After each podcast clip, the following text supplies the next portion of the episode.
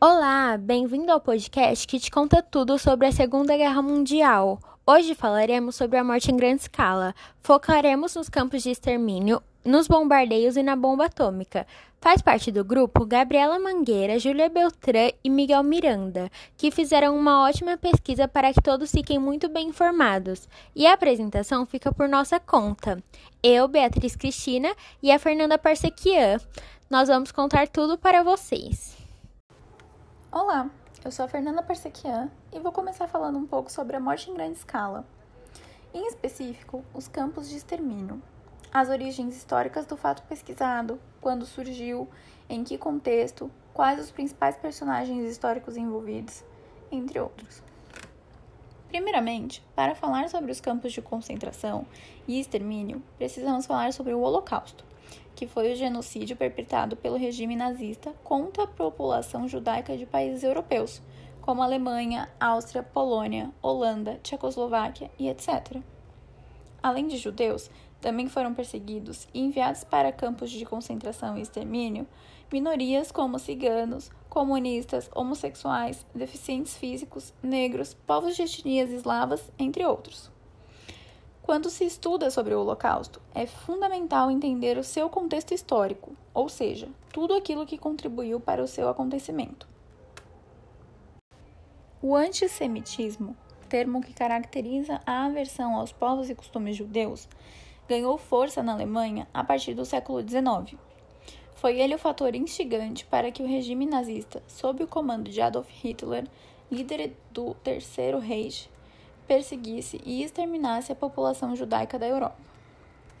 Em seu famoso livro Mein Kampf, que em português significa Minha Luta, Hitler defendia a ideia de que a raça ariana alemã era superior a todas as outras ele também almejava a criação do chamado Lebensraum, que significa espaço vital, que consistia em um império para os arianos, que se estabeleceria à custa da exploração de raças consideradas inferiores, especialmente a judaica. Isso porque, de acordo com Hitler e seu discurso antissemita, os judeus eram os responsáveis pela degradação econômica e moral de toda a Europa, especialmente da Alemanha. Por esse motivo, deveriam ser privados de todos os seus direitos. Os campos de extermínio foram projetados e construídos pela Alemanha nazista durante a Segunda Guerra Mundial para matar sistematicamente. Então, os nazistas criaram campos de extermínio para que os assassinatos em massa fossem mais eficazes. O projeto de extermínio em massa tinha como base o estabelecimento de campos de trabalho forçado comandados por verdadeiros esquadrões da morte, treinados para o genocídio daqueles sob o controle do regime. Nesses campos, os presos eram obrigados a trabalhar até serem descartados, encaminhados para as câmaras de gás venenoso e, posteriormente, cremados em fornos para apagar os registros de sua existência. Devido às condições desumanas que eram impostas, muitas vezes os presos morriam antes mesmo de serem enviados às câmaras, sobretudo de fome, por doenças, pelo esgotamento físico ou pelo fuzilamento sumário, que era utilizado pelos comandantes dos campos como penalização por atitudes consideradas proibidas. Entre os principais campos de concentração e extermínio estão Auschwitz-Birkenau, na Polônia, Bergen-Belsen, na Alemanha, Treblinka, na Polônia, e Sobibor, também na Polônia. Nesses locais, os presos eram separados de acordo com o sexo. Ao chegarem nos campos, as forças militares especiais nazistas se asseguravam de que todas as pessoas fossem destituídas de sua dignidade, eram despidas, uniformizadas, marcadas por um número de identificação prisional que lhes retirava a individualidade e tinham os cabelos raspados. Agora, para ter uma média do que a Bia falou, vamos falar sobre números e estatísticas. Embora não seja possível ter o número exato de vítimas, especialistas e historiadores estimam que cerca de 6 milhões de judeus foram assassinados durante o Holocausto. Com isso, o acontecimento é considerado um dos mais catastróficos já praticados pelo ser humano ao longo de sua existência e estudá-lo é uma forma de jamais esquecer as atrocidades cometidas e de perpetuar a memória dos afetados. Para tornar um pouco mais visual, vamos aos fatos curiosos ou importantes. O primeiro, Irmã Greze, ou a cadela de Bilsen, como foi apelidada, era uma das nazistas mais sanguinárias no campo de Auschwitz. Basicamente, ela era o símbolo da crueldade. Andava armada com pistola e chicote e colecionava em seu quarto artigos feitos de pele humana, como abajures. Um total de 700 milhões de dólares é o valor estimado atualizado de quanto foi gerado por meio do trabalho escravo no campo de Auschwitz durante o Holocausto. Sabe como o mundo descobriu as atrocidades que aconteciam no campo de Auschwitz? Um soldado polonês chamado Witold Pilecki foi enviado ao local voluntariamente com a intenção de espionar. Então, ele levantou o maior número de informações possível, fugiu e relatou que os judeus estavam vivendo na pele. Stella Kubler Isaacson é o nome da judia que, durante o Holocausto, condenou mais de 3 mil judeus que tentavam fugir do campo de Auschwitz. Ela fez isso porque pretendia salvar sua própria família em troca da delação. Contudo, em 1943, quando a família inevitavelmente foi ao campo de concentração, ela continuou sendo informante. Um dos guardas do campo de Auschwitz acabou se apaixonando por uma das prisioneiras judias. Por causa disso, ele salvou a vida dela várias vezes. Assim, em troca, ela testemunhou a favor dele quando a Segunda Guerra terminou e os judeus foram libertados dos campos. Para entender como isso nos afeta ainda atualmente, falarei a consequência e o efeito que perpetua até o dia de hoje.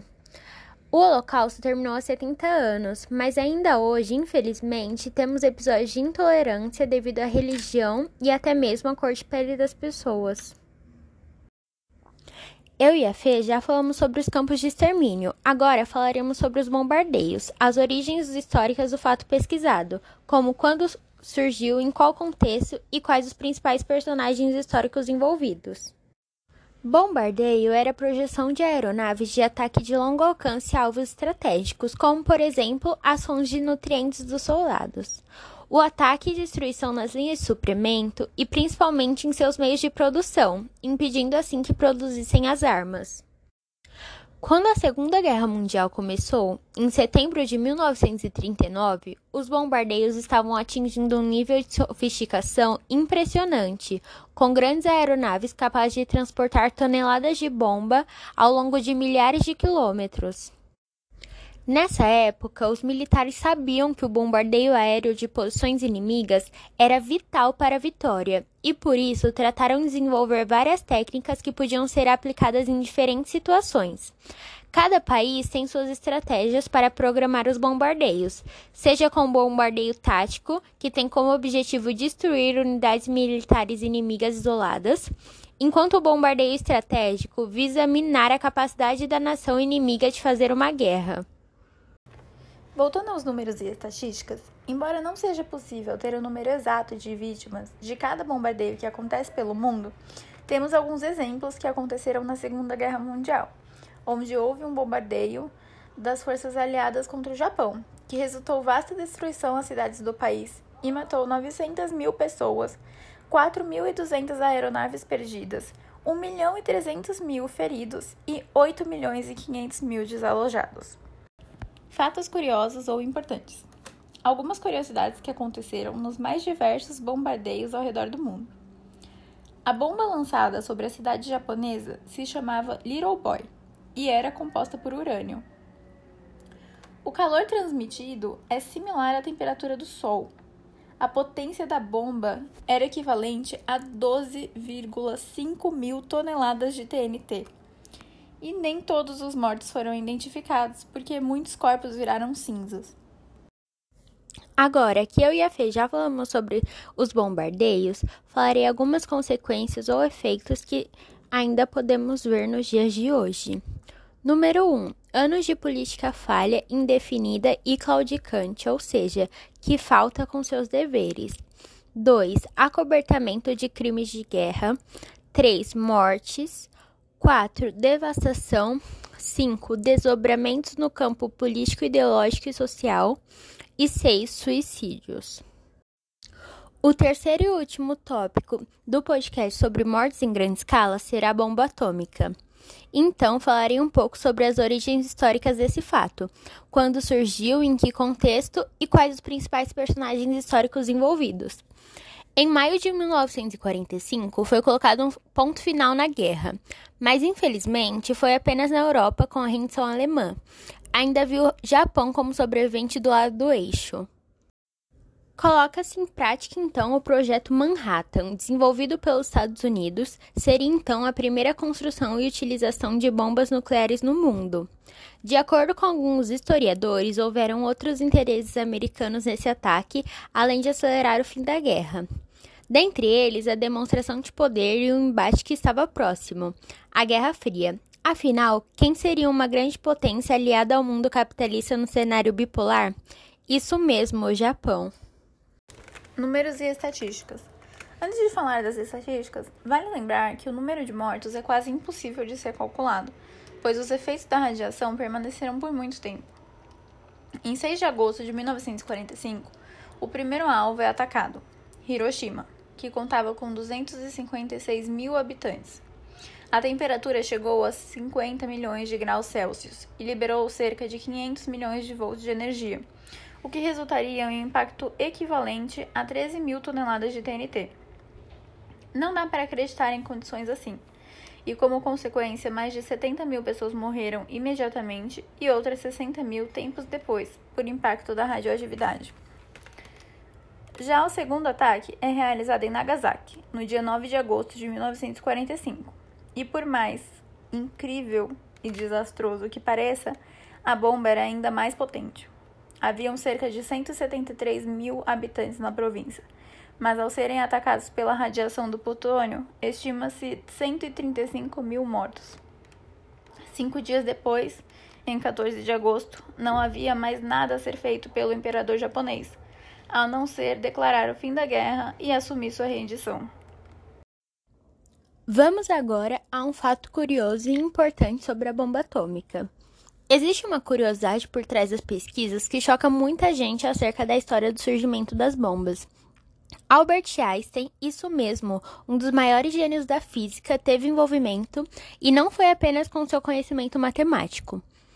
Um ex-colega dos cientistas, chamado de Lewis Large, lhe avisou de certas suspeitas sobre a criação de uma bomba desse porte pelos nazistas. Com isso, Einstein escreveu uma carta para Franklin Roosevelt, o atual presidente dos Estados Unidos na época, em que recomendou que unissem forças para o desenvolvimento de seus próprios armamentos nucleares. Apesar de ter colaborado de certa forma para a evolução do projeto Manhattan, Einstein sempre se posicionou contra o uso da bomba e contra todo tipo de guerra. Infelizmente, ele deve ter se visto sem alternativa as consequências ou os efeitos no dia de hoje. Muitos sobreviventes desses episódios permanecem com os impactos causados pela radiação no corpo até os dias de hoje. Relato de uma das sobreviventes. Abre aspas. Todos os anos, há algumas ocasiões em que o céu, ao pôr do sol, fica vermelho escuro. É tão vermelho que o rosto das pessoas fica vermelho. Nessas horas, não consigo deixar de pensar no pôr do sol no dia do bombardeio atômico. Durante três dias e três noites, a cidade esteve em chama.